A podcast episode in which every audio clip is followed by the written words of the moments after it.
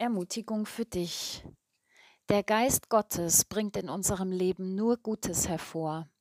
Liebe, Freude, Friede, Geduld, Freundlichkeit, Güte, Treue, Sanftmut, Selbstbeherrschung. So schreibt es der Apostel Paulus an die Galater in seinem Brief im fünften Kapitel, Vers 22. Lieber Paulus, das tönt so heilig, was du hier schreibst, so positiv und wunderbar. Ja, diese Theorie überzeugt, aber die Praxis, die Umsetzung ins alltägliche Leben ist doch eher schwierig. Wie soll es möglich sein, immer und überall so zu leben, sich so zu verhalten, sich ganz zurückzunehmen. Wer schafft das schon?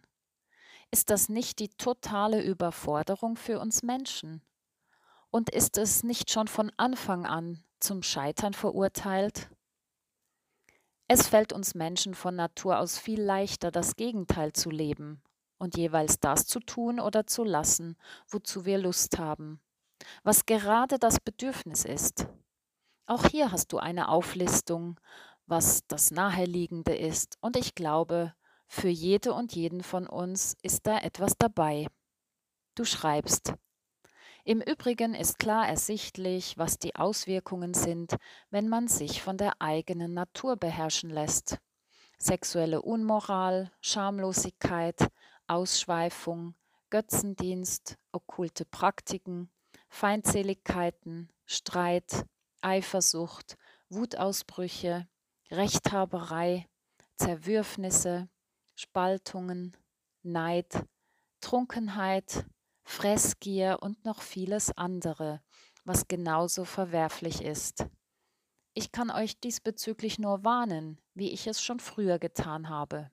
Wer so lebt und handelt, wird keinen Anteil am Reich Gottes bekommen, dem Erbe, das Gott für uns bereithält. Doch Paulus, du willst uns das Gegenteil schmackhaft machen. Ein Leben aus und mit dem Geist Gottes. Dieses Leben ist eine Entscheidung, aber auch ein Kampf, ein tägliches Ringen. Geist gegen Fleisch, Geist gegen selbstsüchtige Natur. Wer ist stärker? Wer gewinnt? Ist das nicht zum Verzweifeln? Was sagst du dazu, Paulus? Was meinst du? Wie sollen wir das denn schaffen? Wie soll das gehen, dass diese gute Frucht auch in unserem Leben wächst? Am besten schaue ich wieder einmal genauer in deinen Text, denn ich vermute, dass die Lösung auf der Hand liegt. Paulus, du sagst, Jesus Christus hat uns zur Freiheit befreit. Galater 5, Vers 1 und 13. In Jesus Christus wird der Glaube durch gelebte Liebe sichtbar, so im sechsten Vers. Freiheit kann auch falsch verstanden werden, nämlich als Gelegenheit und Freipass, die Begierde, Leidenschaft und Lust zu leben. Doch so ist sie nicht gemeint. Diese Freiheit in Jesus bewirkt, dass wir durch die Liebe Gottes einander dienen. Allein so wird das Gesetz erfüllt, nicht durch das Einhalten von Geboten oder durch das Abarbeiten von Listen. Die Voraussetzung für Frucht ist, dass unsere Triebkraft der Heilige Geist ist, anstatt unsere Gier. Und dass wir von Gottes Geist regiert und geführt werden, so Vers 18. Aber wie soll das gehen? Wie leben und wirken wir aus dem Heiligen Geist?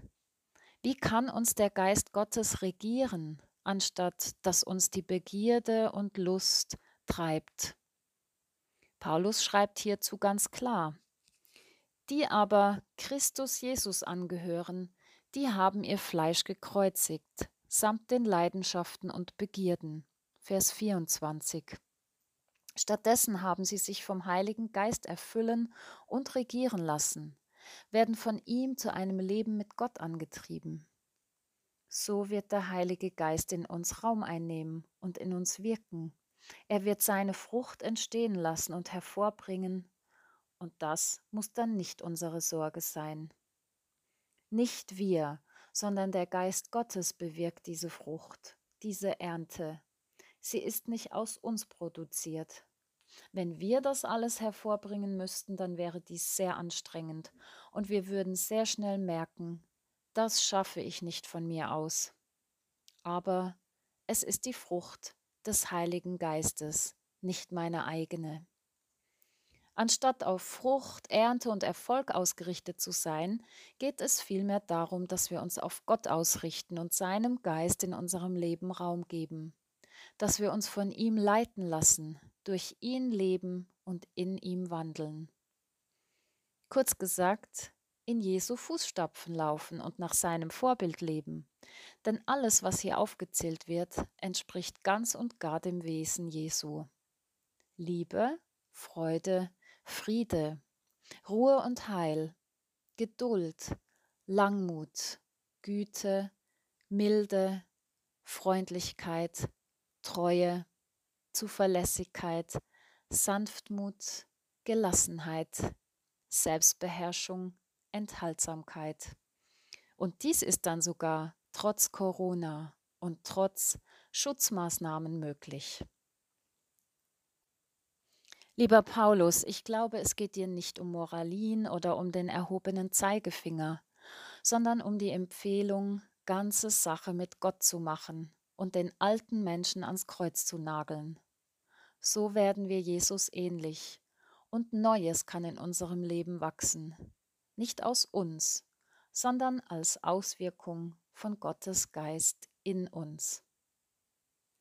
Der Geist Gottes dagegen lässt als Frucht eine Fülle von Gutem wachsen, nämlich Liebe, Freude und Frieden, Geduld, Freundlichkeit und Güte, Treue, Bescheidenheit und Selbstbeherrschung. Gebet. Gott, manchmal frage ich mich, ob es stimmt, dass bei dir die wahre Freiheit ist. Denn das Leben mit dir scheint nicht wirklich attraktiv und vielversprechend zu sein. Gott, manchmal frage ich mich, ob es jemals möglich sein wird, gute Frucht zu bringen, auch ohne Zwang, Druck, Muss, ohne dass das Leben aus Leistungsversuchen und Versagen besteht. Gott, ich glaube, wahre Freiheit ist nur in der Verbundenheit mit dir möglich so wie eine Rebe nur Frucht bringen kann, wenn sie mit dem Weinstock verbunden bleibt. Gott, ich glaube, dass deine Freiheit ein Geheimnis ist, eine Herzensangelegenheit, und dass dies der Grund ist, warum mein Verstand dies nicht begreifen kann. Gott, ich frage dich, wie kann mein Leben gelingen? Wie kann es Frucht bringen? Gott, ich bitte dich, mach mich frei von meinem alten Wesen, fülle mich mit deinem Geist. Gott, ich glaube, bei dir ist kein Ding unmöglich. Bei dir gibt es keine hoffnungslosen Fälle. Und auch für mich gibt es Hoffnung. Darauf vertraue ich. Amen.